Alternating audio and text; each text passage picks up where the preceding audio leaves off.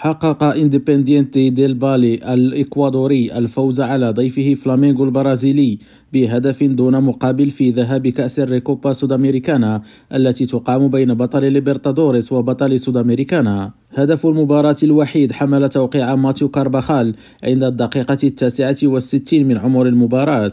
إنديبندينتي أكمل المباراة بعشرة لاعبين في آخر دقيقتين. إثر طرد خوليو أورتيز دون أن يؤثر ذلك على نتيجة فوزه بين جماهيره بانتظار مباراة العودة في البرازيل. وسيحاول فلامينغو أن يقلب النتيجة ليكون بطل الريكوبا في ماراكانا بعد خمسة أيام وذلك عن طريق تسريع تعافي اللاعبين المصابين ليوسع من خياراته خلال المباراة القادمة. ويمكن لفيتور بيريرا الحصول على تعزيزين أساسيين وهما جيرسون وليو بيريرا وكلاهما غابا عن مباراة الذهاب لكنهما قد يكونان متاحين للمباراة في ماراكانا. من ناحية أخرى يتعافى مارينيو وهوغو اللذان غابا أيضا عن الرحلة إلى كيتو وسيستأنفان التدريبات مع المجموعة. خالد التوبة ريم راديو برازيليا.